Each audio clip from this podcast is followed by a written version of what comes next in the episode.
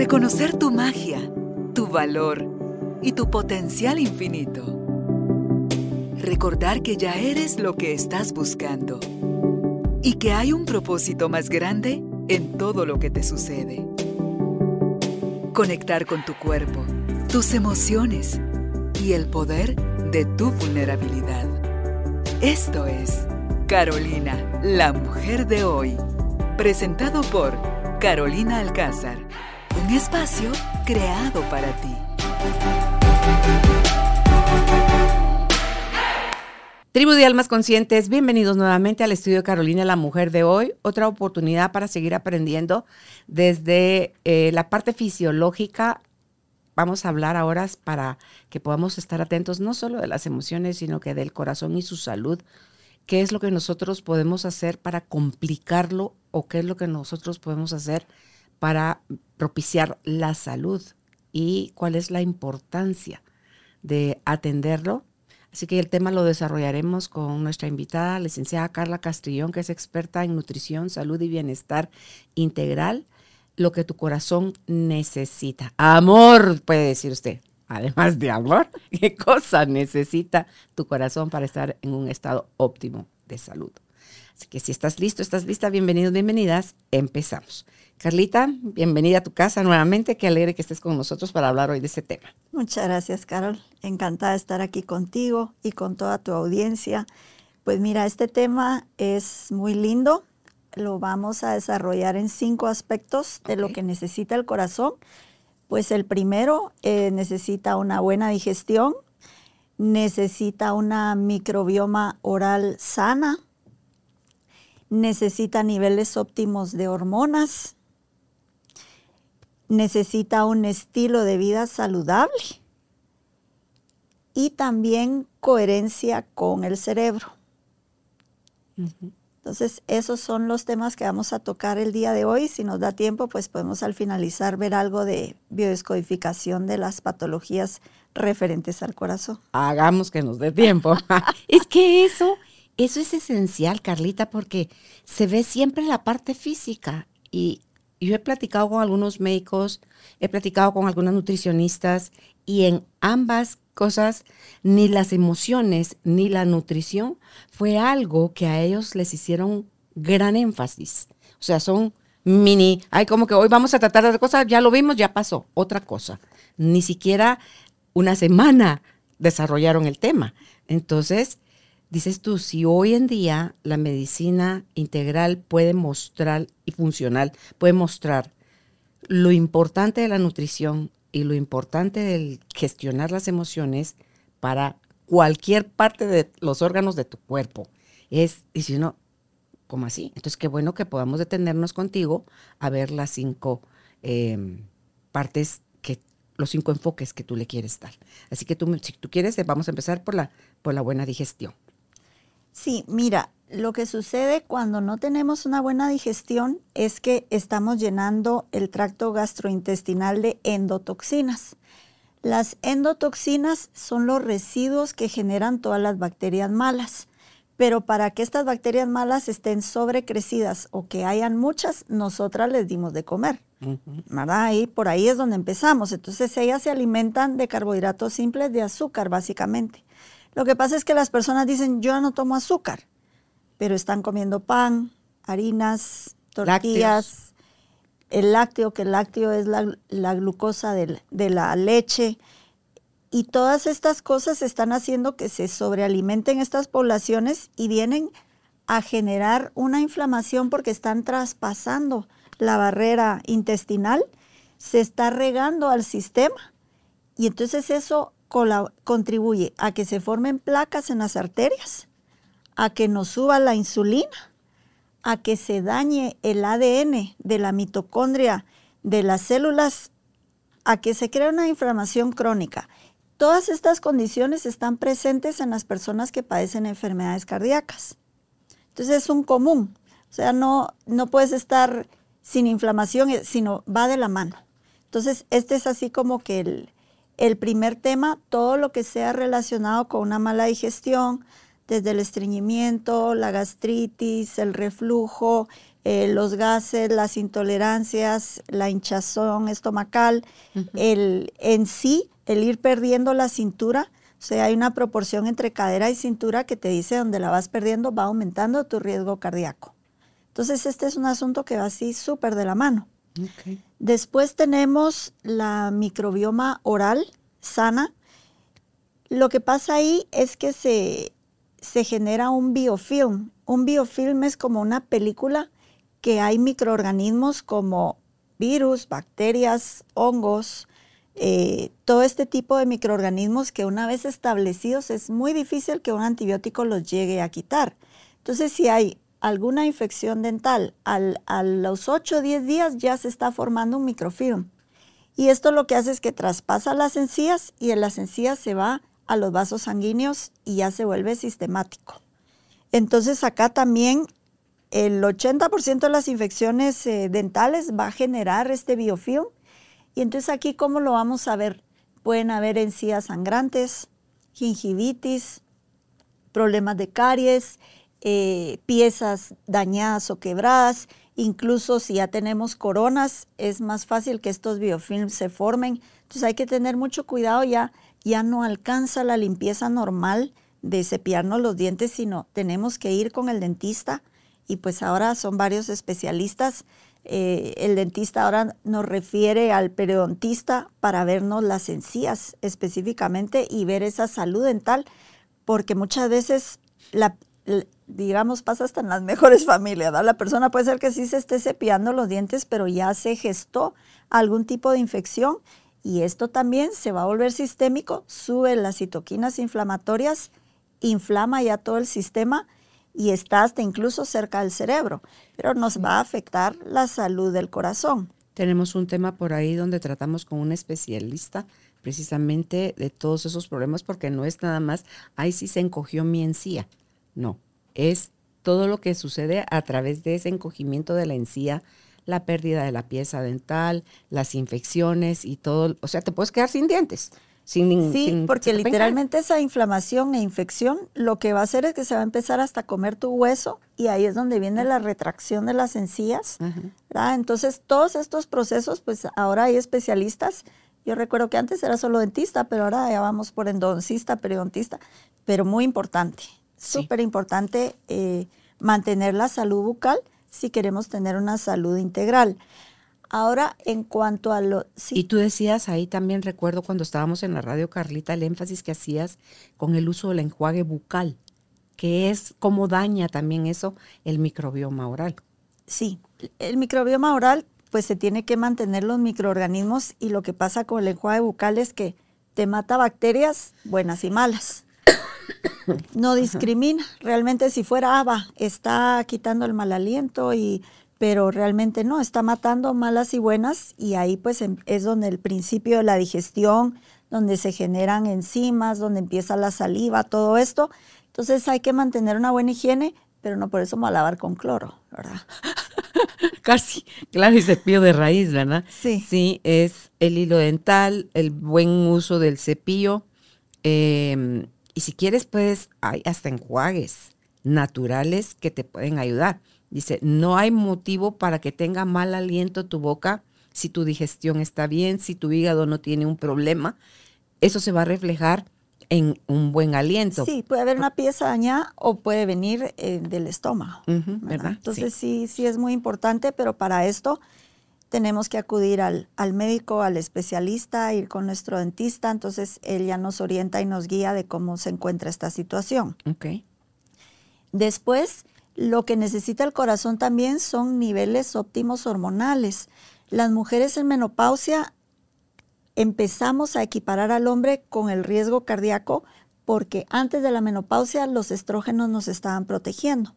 No solo los niveles de estrógeno que nos dan flexibilidad a las arterias, que, nos ayuda a mantener los lípidos controlados, eh, sino que también estamos sangrando mensualmente y eso, eso nos ayuda. En cambio, el hombre no tiene ese, eh, su riesgo cardíaco empieza antes que la mujer.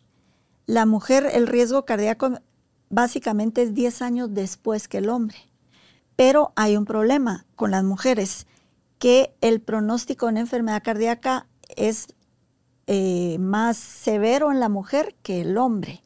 Entonces esto se puede ver a dos cosas. Primero, de que la mujer son 10 años después, que está 10 años más grande que el hombre cuando enfrenta este problema. Y segundo, que los síntomas son muy diferentes con los del hombre y muchas veces esta es una información que no se sabe. Por ejemplo, un infarto de miocardio, el hombre empieza con dolor de pecho, un dolor en el brazo izquierdo y entonces ya se dice, se busca ayuda, etcétera. Pero en cambio la mujer los síntomas de infarto son muy diferentes, son atípicos. ¿Ah, sí? Interesante. Sí, fíjate que los síntomas de infarto en la mujer empieza que puede ser un dolor en las cervicales, eh, puede ser dificultad respiratoria, puede ser hasta un dolor epigástrico que se confunda con un asunto estomacal, eh, sudores fríos. Y estos son eh, síntomas de infarto. Entonces muchas veces se llega cuando ya es tarde. Ok, de lo que acabas de decir me llama la atención, Carlita, tú decías y lo pusiste como y además sangramos. Sí. Cada mes dijiste, ¿en qué beneficia que sangremos cada mes la menstruación? En que estamos renovando nuestra sangre. Imagínate las ventajas que son que antes se utilizaba el extraer la sangre para mejorar los lípidos. ¿Por qué? Porque está, la sangre que estás sacando la vas a reponer, pero en esa sangre que sacaste va un plasma que, que lleva inflamación, que lleva un montón de cosas, que hasta la sangre se mira diferente. Nosotros que hacemos estas extracciones de sangre a los pacientes que no son aptos para donación de sangre, les beneficia mucho para mejorar eh, lípidos, para triglicéridos. Hasta miramos la calidad de la sangre, cómo le sale a un paciente. Tú lo puedes ver solo de ver la bolsa que se está llenando de sangre. Entonces esa sangre que sale, el cuerpo la va a reponer. Pero al reponerla va a ser con, con células flexibles, con glóbulos rojos nuevos, entonces, esas son las ventajas de, estar sangrando. Ok, de manera natural hacemos esos procesos de reemplazo, digamos. Sí, nosotras las mujeres. Ok. ¿Verdad? Pero al llegar a la menopausia dejamos de sangrar. Ok. Entonces ahí equiparamos al hombre con su, con su riesgo cardíaco. Me hiciste pensar también cuando hablabas hace un rato sobre la forma de nuestro cuerpo. Cuando es, cuando tenemos el abdomen prominente, tú decías hace un rato, cuando se pierde la cintura, que si tenemos la forma, el cuerpo en forma de pera o en forma de manzana, em, pueden ser esos también como señales de qué tipo de afecciones estamos más propensas a padecer. Sí, ponte en el tipo de cuerpo de pera de mujer, estamos hablando de dónde acumulas grasa dependiendo caderas en caderas, ¿verdad? Es cuando la mujer tiene prominencia de estrógenos. Es una mujer con dominancia estrogénica. Entonces tiene más estrógenos que progesterona, está deficiente de progesterona. Puede verse también a una deficiencia de tiroides, pero cuando es puramente tiroides almacenas grasa parejo. Pero la, el cuerpo de pera, entonces almacenas grasa, pero también puedes tener tu, haber perdido la cintura, o sea, tener pancita, ¿verdad? No necesariamente vas a tener cinturita teniendo un cuerpo de pera. Y el cuerpo de manzana, pues sí es eh, más el abdomen prominente. Incluso en hombres tú ves hombres delgados, pero con un abdomen muy prominente. Ya es un hígado graso, resistencia a la insulina, deficiencias eh, hormonales que aunque no estén en la edad de la andropausia, por ejemplo, en el hombre, al tener un exceso de grasa, bajan su hormona masculina y se sube la hormona femenina, que son los estrógenos. Okay. Es cuando le sale la, la ginecomastia, padecen de la próstata. Y, por ejemplo, tenemos estudios de hombres con estradiol, niveles de estrógenos más altos en sangre, eh, tienen más propensión a, a, infartos de miocardio y a enfermedades cardíacas. O sea, sí va completamente de la mano. ¿Por qué? Porque la testosterona es una hormona que protege la salud cardiovascular, es una hormona que aumenta la circulación de la sangre, que hace más fuertes los latidos del corazón, que te ayuda a tener controlados los lípidos y las grasas. Entonces, el hombre con su testosterona cuando empieza a bajar, está quedando desprotegido de, de todo esto. Por eso es que hablamos de que hay que tener niveles óptimos de hormonas para, para no padecer de esto, porque va así como de la mano. La edad es uno de los componentes, pero es, la edad es de los componentes porque vas teniendo, van cayendo tus, tus niveles de hormonas sexuales, lo cual pues se considera natural, ¿verdad? es parte del proceso natural. ¿A qué edad, si en apariencia todo está funcionando bien, es bueno empezarse a hacer exámenes para ver cómo están los niveles hormonales sexuales? Entre 40 y 45 años. Hombres y mujeres. Hombres, mujeres entre 35 y 40 porque ya las mujeres empezamos con deficiencias de progesterona, otro tipo de cosas, entonces ya en la perimenopausia podemos nivelar, no hay que esperar a llegar a cero de las hormonas, a la pausa de las hormonas como la menopausia, esperar a tener calores, esperar a tener resequedad, a tener insomnio, a tener depresión, ¿verdad? Lo mismo los hombres. Entonces, eh, eh, lo ideal sería la prevención, que es lo que nosotros promovemos. Es mucho más fácil antes de que todo se degenere. Y por eso es que lo tomamos en cuenta como, como el tercer punto importante para mantener una salud del corazón. Bueno, realmente no es, no tienen orden, porque cada uno de los puntos. Uno de los tres puntos. Sí, sí uno de los tres puntos. Cada, cada punto es, es sumamente importante. Ok. Ahora, el cuarto punto, pues es el estilo de vida saludable, porque hay factores que nos van a predisponer a un infarto como te decía, uno de ellos es la edad, pero es por el cúmulo de, de, cosas, las bajas hormonales, si tienes una mala dieta, pues ya eso se ha acumulado con toxinas, con etcétera. Entonces la edad viene siendo como el primer factor. El otro es colesterol y triglicéridos elevados, que es un examen sumamente sencillo en sangre, sumamente barato y es algo que te va a dar una buena luz de cómo está la salud de tu corazón, cómo están tus arterias. Eh, la otra pues es la diabetes. El ser diabético te multiplica por cuatro la, posibilidad de padecer enfermedades cardíacas y, y, pues te mueres de complicaciones de diabetes principalmente por el corazón. Entonces este es así de los, de los grandes y ahí llegamos por nuestra propia mano, ¿verdad? Volvemos a, a lo mismo de, de, qué es lo que nosotros estamos comiendo, lo que nos está llevando ahí. La hipertensión arterial, pues también, ¿verdad? Tomarnos la presión es muy importante. A mí me han llegado pacientes que cuando les tomamos la presión está elevada y me dicen, pero si yo nunca he sido hipertenso. Bueno, eh, hacía un año o dos años que se habían tomado la presión, pero no se habían hecho ese chequeo y están hipertensos. ¿verdad? Entonces la Porque no sienten ninguna molestia, creen porque, que Sí, porque las digamos, en sangre los marcadores se empiezan a elevar antes de llegar a los síntomas. Lo mismo también la presión, se empieza a elevar antes y después ya empiezas a sentir que los dolores de cabeza o ya problemas específicos. Cuando dices en sangre se empiezan a elevar, quiere decir que a través de un examen de sangre yo puedo ver eso o en la presión que me toman con el manómetro, ¿cómo se llama el? En la sangre puedes ver lo que se esté gestando 5 o 10 años antes de que suceda. ¿En qué tipo de examen? Eh, en todos los exámenes. O sea, ahí podemos ver si ya vas en camino a una diabetes, si vas en camino a problemas cardíacos, si vas en camino a, problemas renales, porque lo que hay que leer son niveles óptimos, ¿verdad? No, ah, usted cae dentro del rango. Entonces, si tú miras niveles óptimos, dices, bueno, mira, tú tienes que estar en este nivel, este ya está elevado, estás asintomático. O sea, ahí has pedido verse función renal, función hepática, función, o sea, en ese tipo de exámenes. Sí, claro.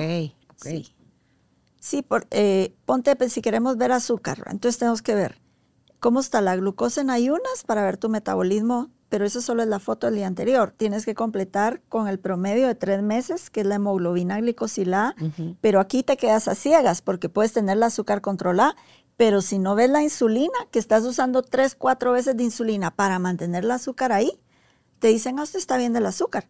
Pero tú ya vas caminando una resistencia a la insulina, una diabetes tipo 2 y en cinco años ya ese ya es un problema. Ahorita tengo yo puesto el glucómetro. Ah, qué bien. Sí, hoy tengo una semana de habérmelo puesto. La otra semana, martes, eh, terminamos de la medición. He estado sacando estrellita. O sea, a pesar, porque nos dice, bueno, la primera semana es Lizzie, nuestra nieta que, ya está montando su clínica como nutricionista.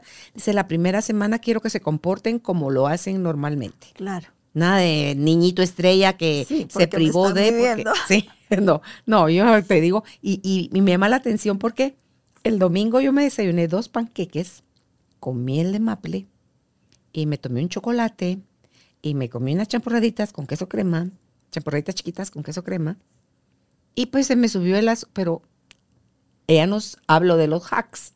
Entonces el hack de tomarte un vaso con agua, con una cucharada sopera de, vinagre. de manzana, yo hago eso todos los días.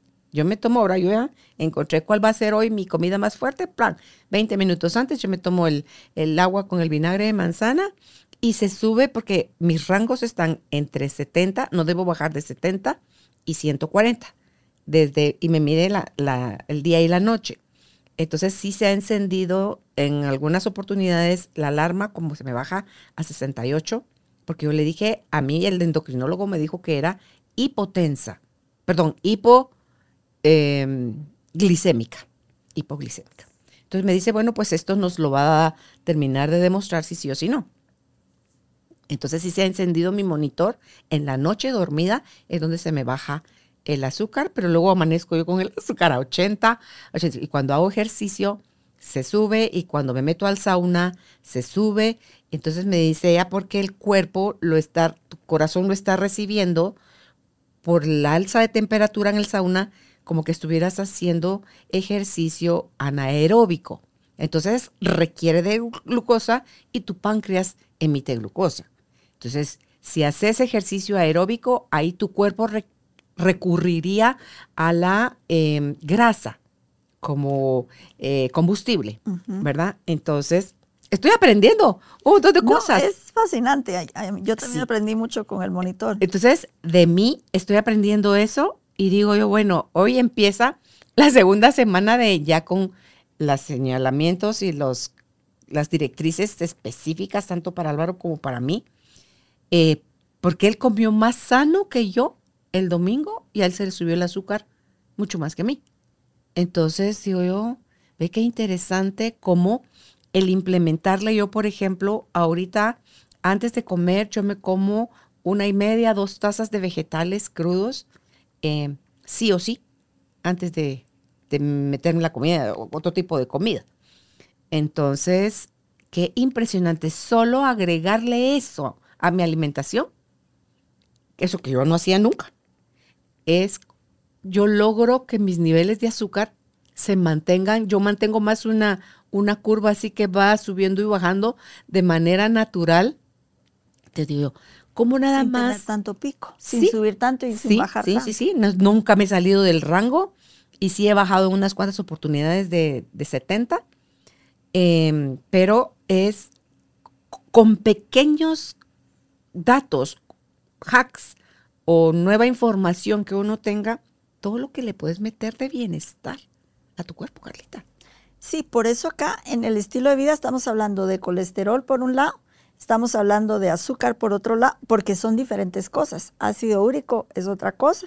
Entonces hay que, hay que verlos todos, porque hay personas que tienen muy buen metabolismo de glucosa, pero su metabolismo de lípidos tremendo, se descompensa mucho. Entonces se va como que por una vía o se va por la otra, ¿verdad? O se te va por el lado del ácido úrico. Entonces, es, a mí también me encantó mucho el, conocer mi cuerpo, cómo reaccionaba al azúcar. Yo tengo un, un metabolismo más sensible de glucosa. ¿verdad? Me, decía mi hermana, es que tengo que comer como conejo para tener bien la glucosa. Y le digo, pero ¿qué podemos hacer? ¿verdad? Pero también somos personas que yo al hacer ejercicio también se me sube el azúcar. Pero el problema no es que se te suba, sino el problema es que la célula realmente la pueda utilizar y la pueda ingresar para que te la dé en cambio de energía, que es lo que nos está pasando en la, cuando se hace ejercicio. Incluso la insulina, el factor de, de crecimiento insulínico, es bueno para la construcción de músculo. El problema es que eso se salga de control, ¿verdad? Que sea mucho lo que estás usando de insulina, porque ya se vuelve inflamatorio. Claro. Entonces, es, ese balance, ese nivel. Eh, la, obesidad, por ejemplo, he tenido pacientes obesos, pero les ves su metabolismo de glucosa y está normal. Y tú dices, pero entonces, ¿por dónde? Entonces, ahí hay un tema hormonal de tiroides, hay un tema de otro tipo de cosas. Entonces, cada uno somos un mundo. No podemos solo decir, ah, tengo la glucosa bien, me voy a comer de todo, porque realmente se nos, se nos va por un lado o por el otro. Por eso es que tenemos que ver una batería de exámenes completa, pero con una batería simple de, glucosa, insulina, eh, lípidos, eh, ácido úrico, tienes un buen parámetro. Tú me preguntabas en sangre, por ejemplo, para, para la salud cardíaca, la homocisteína, niveles de ferritina, de dímero D, de PCR ultrasensible. Uf, con eso tienes más que suficiente para ver cómo vas antes de que te empiece a pasar algo. Y, lo traigo a colación, Carlita, porque tú tienes acá dentro del estilo saludable que la diabetes es evitarla a todo lo que da, porque multiplica por cuatro el riesgo de padecer. Eh, y ahí estás hablando de glucosa e insulina. ¿ah? Entonces, eh, según donde yo me tomé el, esto, el medidor que tienen es de 5 a 7. Está el rango lo normal. Yo sigo en 7.1, yo tenía 8.5 sin ningún síntoma. Fue a raíz de tener una entrevista aquí contigo, que porque mis hermanas, ahora mis hermanas, resulta que también. O sea, esto ya es, yo no sé si ahí se le puede llamar que es algo genético o si es algo heredado. porque tú lo mencionaste en ese programa cuando hablamos que sí había una tendencia en la familia. Entonces se los dije a mis hermanas, miren, me salió el ácido úrico alto. Por favor, chequeen si ustedes, ah, me dijeron las dos. Entonces, una de ellas ya está padeciendo, mm, le duele mucho caminar, por el ácido úrico y lo tiene mucho más bajo que yo, pero ya tiene el dolor ahí. En mi caso, la medicina que me mandaron a mí me da diarrea, Carlita. Ah, la que te. Entonces, ahí te hacía la pregunta en el correo que te mandé, ¿qué hacer? Porque sigue en 7.1, si está el rango normal de 5 a 7, ¿qué hacer? Porque em, sigo, obviamente, gracias al cielo no tengo ningún síntoma, pero el daño de no tener ningún síntoma es que, y ahora yo ya tengo claro que eso produce cálculos renales. Es lo que te digo, viene antes en sangre y después vienen los problemas. Pues mira, yo te diría que la fructosa es algo que hay que controlar porque es algo que contribuye a eso. ¿verdad? No, no, como te dije en ese programa, no era echarle toda la culpa a la proteína. Ay, la proteína. Porque realmente la proteína la necesitamos, nos va a nutrir, etcétera. Eso pero la fructosa se queda a nivel de hígado y ese es uno de los grandes componentes que hace. Entonces uno dice, ay, yo me como mi frutita, estoy con... Por ejemplo, el desayuno del dominguito que me contaste. No comí fruta, no, pero me comí unos panquecotes deliciosos que hice. Con miel, con esto, con lo otro. Sí. Entonces, esas son las cosas que no es, porque tú no, pues no eres alcohólica ni estás bebiendo alcohol. Bueno, no. pero eh, estamos teniendo un efecto parecido por... Va, uno de mis hermanos, y se los cuento, no es que me esté ventaneando yo como familia, pero uno de mis hermanos tiene que tomar el resto de su vida el medicamento, porque a él no hay poder humano, por años, tiene ya años de hacerlo, que le baje el ácido úrico. Entonces, solo con la medicina perenne es que logra bajarlo. Ya. O sostenerlo. ahí hay que revisarle lo que está comiendo, ¿verdad?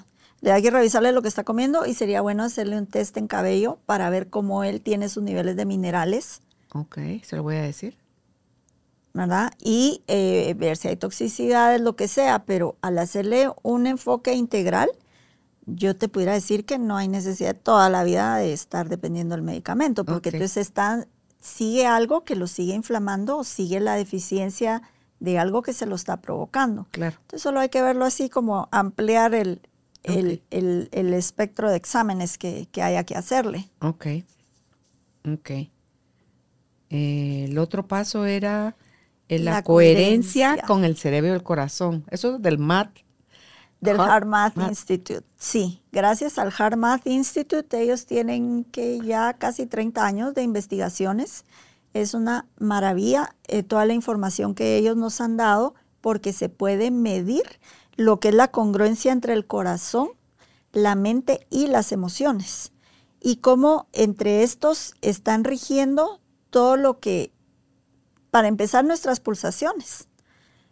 Eh, ellos tienen una gráfica donde está el ejemplo que llega el esposo a su casa con su rango de pulsaciones, que te diré entre 60 y 80, tiene una discusión con la esposa, estas se disparan hasta 140, 150 durante la discusión pasa la discusión y él ya no regresa a los 60, 80 que tenía pulsaciones, se queda en un rango entre, entre 100, 110, ponte. Entonces, ¿ahí qué pasó?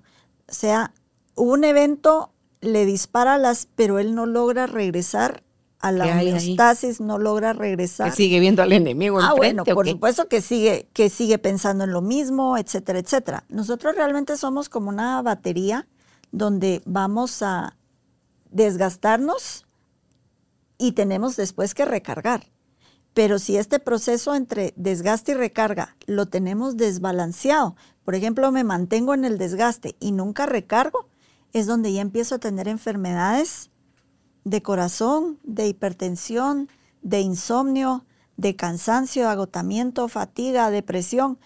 Todo esto porque estoy agotado, o sea, yo mi batería no la, no la recargo, no la equilibro. Entonces, ¿qué es lo que está pasando ahí? Primero, que el corazón está teniendo más comunicación hacia el cerebro que al revés.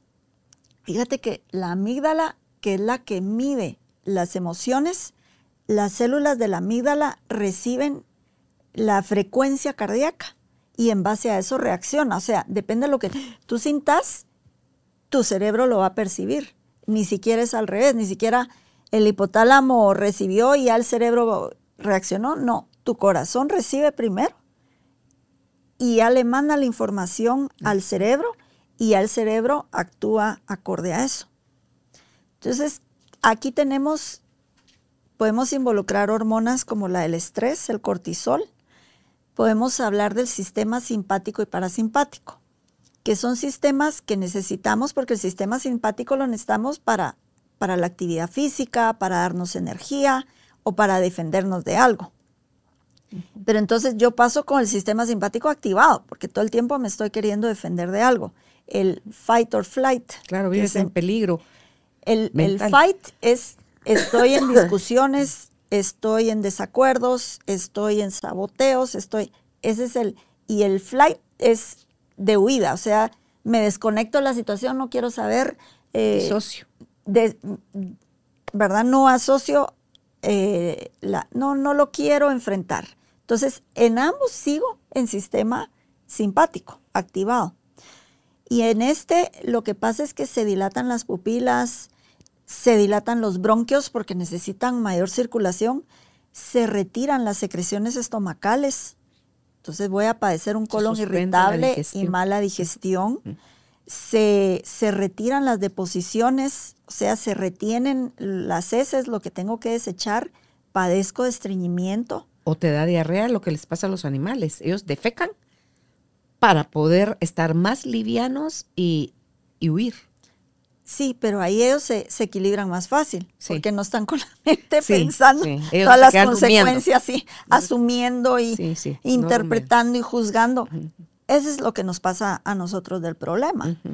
Se ha visto que los pacientes que se enferman de Alzheimer dejan de ser diabéticos, porque dejan de pensar en los conflictos, se les olvida todo, se les olvidó todo y se les quitan unas patologías que venían padeciendo. Ya pasan a otra, por supuesto, pero para que veamos esa conexión de lo que estamos hablando. Ok.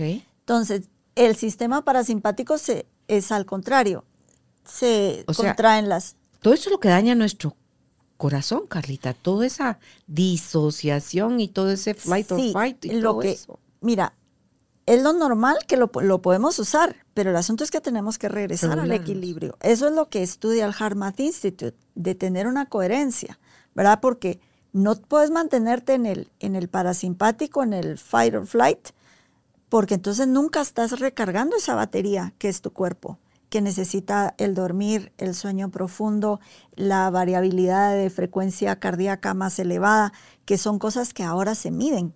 Yo, por ejemplo, les vuelvo a contar, yo fascinada con mi anillo, el Aura Ring, a mí me mide la variabilidad de frecuencia cardíaca, la temperatura corporal, las pulsaciones, el nivel de oxigenación a mí me dice, ponte en descanso porque estás... Acelerada. Me, fue a comer una ensalada, me cayó re mal, me dio una... Y el, y, el, y el anillo me lo dice. Me dice, activa el modo descanso porque estás ahorita, se te subió la temperatura corporal, se te subieron las pulsaciones de noche porque están luchando con unas bacterias o con un virus. Entonces, así se puede medir ahora todo y es una belleza, porque esas cosas han contribuido y han ayudado a hacer uno más conciencia de cuándo son mis momentos que estoy eh, estresada, atenta, tensa, y cuando son mis momentos que me relajo y que llego a la recuperación. Entonces hasta me dice, tuviste dos horas de estrés y tuviste dos horas y media de recuperación. Ah, estamos bien, Si me mantengo cinco horas de estrés y no recupero. Oía el otro día una entrevista, veía, mejor dicho, que le hizo eh, en Crack Podcast el oso traba a la creadora de los somieres Eight Sleep y toda la tecnología que le han agregado, hablan ahí de este anillo que tú tienes en tu mano, hablan de toda la tecnología que le han agregado a los somieres, que ni idea de cuánto pueden costar, que baratos no son, tan así que no los han logrado ni siquiera llevar a México o a otros países, los tienes que comprar en Estados Unidos, ya me imagino traértelo por barco o algo. Em, te miden cuánta cosa tú quieras que te mida, porque tú mencionaste hace un ratito la importancia de un sueño reparador. Porque no es solo nada más en qué está tu mente, si está en flight or fight o si está en reposo y en regeneración. O sea, es mientras duermes que uno dice, no, dormí delicioso. La importancia de dormir oscuro, con tu cuarto ventilado, tu cuarto, o sea, una temperatura, adecuada, hasta la temperatura de un lado y del otro del somier cuando duermes acompañada, porque hay parejas, en mi caso a mí me pasa, yo vivo achicharrada todo el tiempo y Álvaro, es con friolento. Entonces, ¿cómo le haces? Yo pongo a veces, estamos con el aire acondicionado en el cuarto general, pero yo además dejo el el ventilador, Carlita. Se me dice, ¿no se te hace una exageración? No. A mí se me hace una necesidad tener esa frescura porque si no inmediatamente saco el pie de las sábanas para como que se enfríe. o para que se enfríe. Entonces, ahí en esa entrevista, se las invito a que la busquen, te explican también otra serie de cosas, cómo beneficia tu salud un sueño reparador, ¿verdad? Sí, el silencio. Yo encontré unos tapones de oído de silicón. Son una maravilla. Me los llevo cuando no sé a qué ruidos voy a. Ah, bueno. Cuando fuimos a la ayahuasca. Tú me viste. sí, te vi. A veces eh, también en, la casa, pues, pues me pongo mis taponcitos para desconectarme. Se los he referido a muchas personas y me dicen, la qué cambio, qué, qué cambio de vida con parejas que roncan, cosas así. Entonces, todas esas cositas, si tú las dejas por años, no logras a que el cuerpo recupere. Lo que tú me decías ahorita de no sé qué más me dirá el colchón, pero ponte lo que yo he aprendido de, tener el, el Ring, es que cuando estoy en etapas de sueño profundo, me aumenta la variabilidad de frecuencia cardíaca. O sea, fíjate, es bueno para el corazón. Pero si ya no tienes ni siquiera llega, no logras llegar al sueño profundo porque te acostaste tardísimo, porque toda la vida me ha costado tarde, aunque tengas el cortisol por todos lados, eh, entonces nos llegan muchas personas con el cortisol completamente al revés, con una curva que están en la noche alto y en la mañana bajo. Ay, pues eso no se pueden levantar. Totalmente al revés. Entonces es personas que se acuestan tarde siempre, que yo qué sé, hacen su actividad nocturna, pero entonces no están, no están, eh, se pierde hasta la fertilidad. Con, con eso te digo todo. O sea, el cortisol es un antagónico con la melatonina. Cuando tu cortisol está alto, tu melatonina está baja, eso es en el día. ¿Y en la noche? Y en la noche sube tu melatonina y el cortisol está bajo. Este, este es un ciclo normal de ciclo circadiano de una persona saludable. ¿Por qué? Porque en el día estoy, uso mi sistema simpático, lo que sea, pero en la noche logro recargar. Y también para cuando uno come es muy importante tratar de activar el sistema parasimpático porque lo que hace el parasimpático es bueno ya no tengo que andar atenta, disminuye las pupilas, se contraen los bronquios porque ya no necesito estar respirando tanto ni tan acelerado. Regresa la circulación a la digestión, que eso es lo importante, porque si no, ¿cómo vamos a asimilar eh, los nutrientes? ¿Cómo vamos a romper las proteínas en aminoácidos? Se va a quedar ahí el alimento fermentándose, se me va a volver reflujo, eh, me dio gastritis, bueno, todos los problemas. Entonces el parasimpático se activa para defecar hasta para vaciar la vejiga. Pero ¿qué pasa? Mucha gente tenía ganas de ir al baño, pero me estuve aguantando hasta me dio infección urinaria. O sea, lo que hacemos con el cuerpo, ni siquiera tener la conciencia de escuchar que tengo que ir al baño, ¿verdad? Entonces, lo mismo eh, con defecar. Si no voy al baño cuando el cuerpo me lo está diciendo, pues por supuesto me, me aguanto y no voy es que no voy porque no voy, que no sea en mi casa, no y cualquier creencia, cualquier cosa que va en contra de la buena salud. Entonces, ahí vamos a, a que todo eso te va a afectar al corazón. Estoy subiendo mis pulsaciones, pero no, no las logro bajar ni siquiera dormida. Ok. Entonces, Carlita, ¿qué lo daña y qué lo beneficia al corazón? Así como en resumiendo. En resumiendo, al corazón lo va a beneficiar la estabilidad de la coherencia de lo que esté en tu mente con lo que tu corazón esté percibiendo.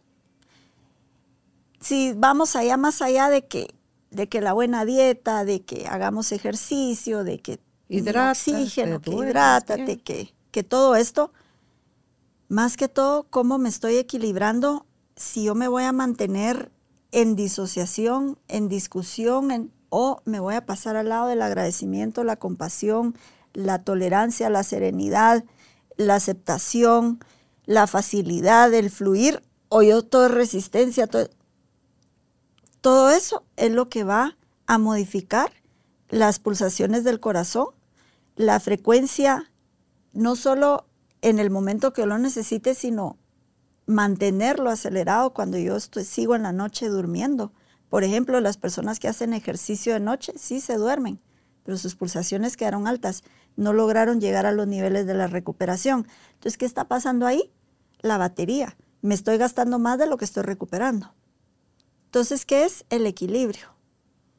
Eso sería lo que va a ayudar al corazón a no me puedo mantener en el fight or flight, no me puedo mantener discutiendo en sabotaje, en juicio, en, tengo que mantenerme en mayor equilibrio para que mi corazón eh, tenga más salud.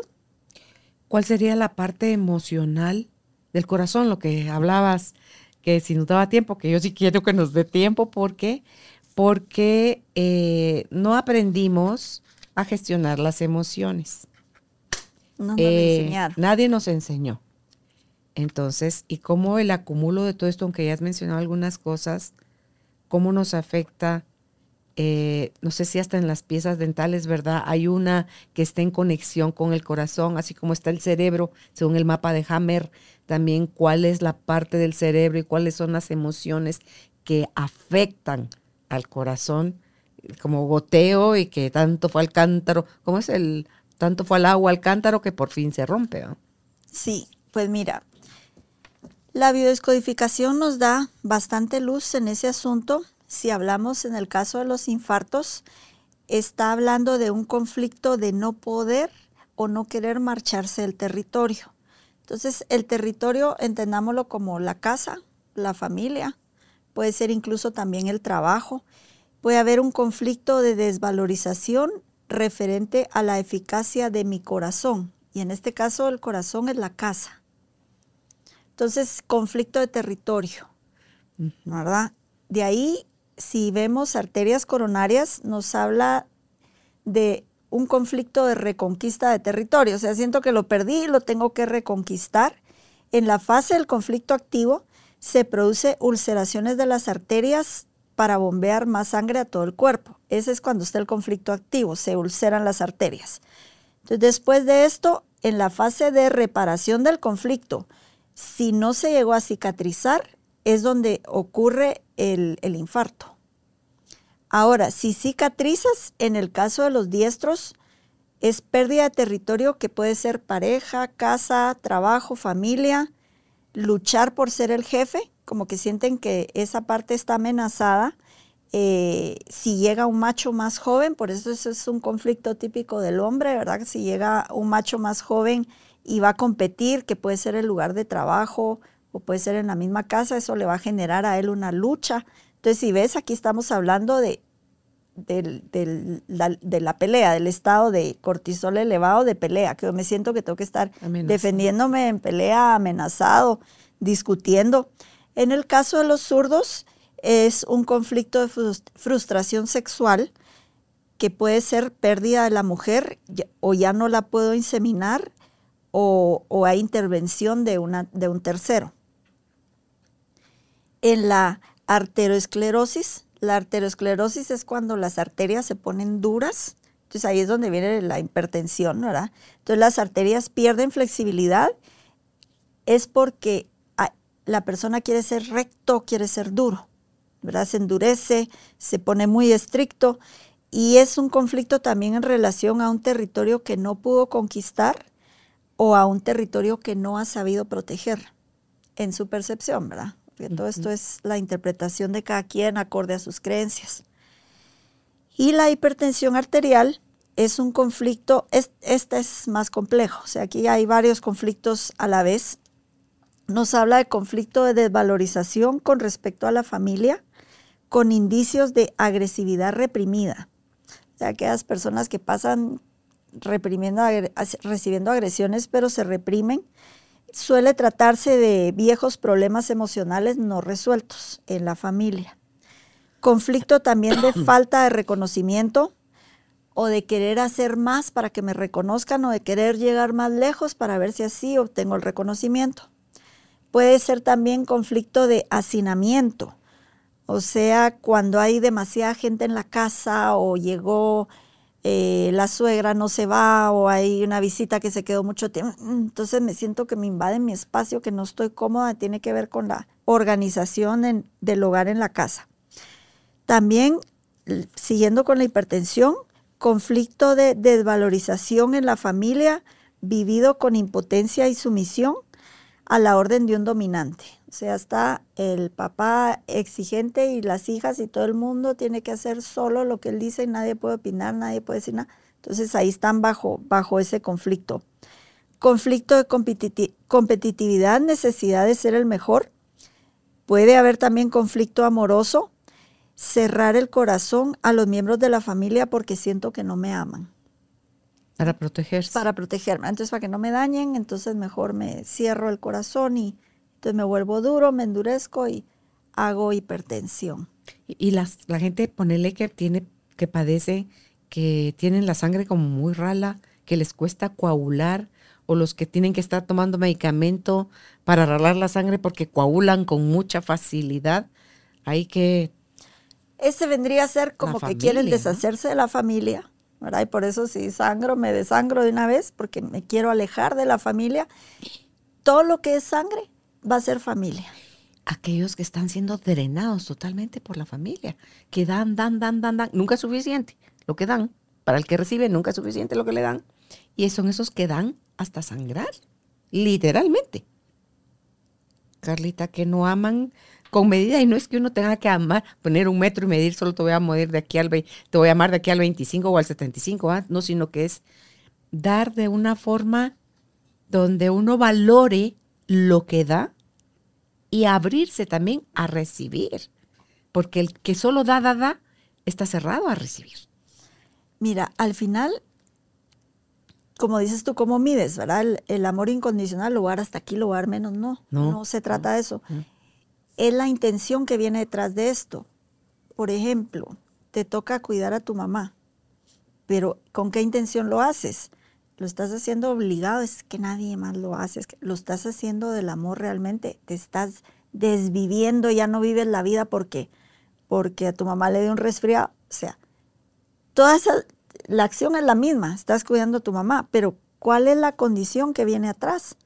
Esa es la que tu corazón va a percibir realmente, la estás haciendo desde el agradecimiento, desde el amor, desde la facilidad de que fluya, la estás haciendo del la estás haciendo el enojo, el resentimiento, todo lo que me hizo durante toda la vida, yo aquí cuidándola. Eso es lo que va a afectar al corazón, ¿verdad? Desde dónde tú lo estás haciendo. ¿Qué recomendaciones le darías a los que ya están diagnosticados o ya vivieron un primer infarto? Porque, ¿te acordás ahorita que acabamos de estar reunidos con este amigo que le acaba de dar un infarto y le dijeron que le pusieron un stent que en seis meses tiene la alta probabilidad de que le vuelva a dar otro. Y si no, Jesús, pues se supone que ya le pusieron la solución. Pues mira, es que así, así, hablan, cuando te dan un diagnóstico médico como lo que tienen la información es de que todo va a seguir igual y que no van a haber cambios y todo, que cada vez vas a estar peor, ¿verdad? Con, cuando hay enfermedades autoinmunes, yo he escuchado médicos también que dicen, mire usted con esta enfermedad, eso va a ser toda la vida y por veces medio se va a sentir bien, pero después va a volver a recaer. Imagínate, ¿tú te crees eso? Te están condenando. Hasta vas a decir, ah, bueno, estoy en tal mes, dentro de seis meses, ah, en ese mes yo voy a estar así porque ya me dijeron que voy a padecer. Eso realmente no se puede decir.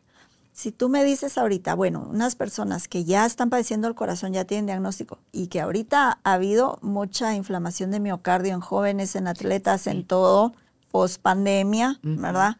Entonces estamos viendo cosas que no habíamos visto antes. Las cinco cosas, cómo está mi digestión, cómo está mi, mi, inflamación sistémica, tengo que irme a chequear hasta mis encías con un periodontista a ver si, hacerme una panorámica, a ver si hay algo que me tengo que chequear ahí, revisar mis niveles hormonales, cómo están, cuál de mi estilo de vida, qué son mis permisos que me estoy dando, qué son las cosas que... Y la, y la principal, cómo estoy yo viviendo mi coherencia cerebro-corazón. No sé cómo la estoy viviendo, pues me compré un aparatito ¿verdad? HeartMath tiene el, el, que te mide la variabilidad de frecuencia cardíaca y yo lo compré en el 2013 en una convención médica. ¿Ese cómo es? El que tiene Álvaro, que te lo pone. Ah, que te, prensas el, aquí el óvulo de la oreja. Que te prensas el óvulo de la oreja. Entonces recuerdo que. y me di, sí, sí, sí. Era día de congreso médico, aquellas largas horas de cansancio y todo. Entonces me dice, ¿se lo pongo? Sí ay, Dios mío, acá. corazón loco. Aquel corazón. Y entonces me dice, ahora se lo va a poner el, el, muchacho que estaba ahí, ¿verdad? Y él así con su respiración se lo puso, ya que a las parejas. Normal le digo, estoy hecha pedazos, me lo compré. Ok. ¿Verdad? Entonces, es, todas esas cosas te sirven, pero entendamos que son momentos que necesitamos el estrés, necesitamos la energía, necesitamos el sistema parasimpático, pero después me voy a ir a mi, activar mi sistema de simpático pasar a mi parasimpático, dejar que mi digestión, eh, poder ir al baño, eh, mi sueño cómo está, me estoy va a despertar. Todas esas cositas son las que tenemos que revisar porque seguramente en alguna de esas estamos cojeando. Sí, Álvaro, cuando se pone ese aparatito de la coherencia cardíaca, pone caricaturas, está matando de la risa, o pone música clásica, o está viendo una película que es divertida también. Entonces, la forma que él tiene de ver y tiene datos en que todo está en verde, así como muy bonito. Me dice, te lo pongo. Eh, diría para, para ver mi loco corazón, cómo andaba. Entonces, sí. O sea, ¿cómo se puede uno? ¿Con qué me quedo yo, Carlita, de esta conversación que te, tuvimos contigo?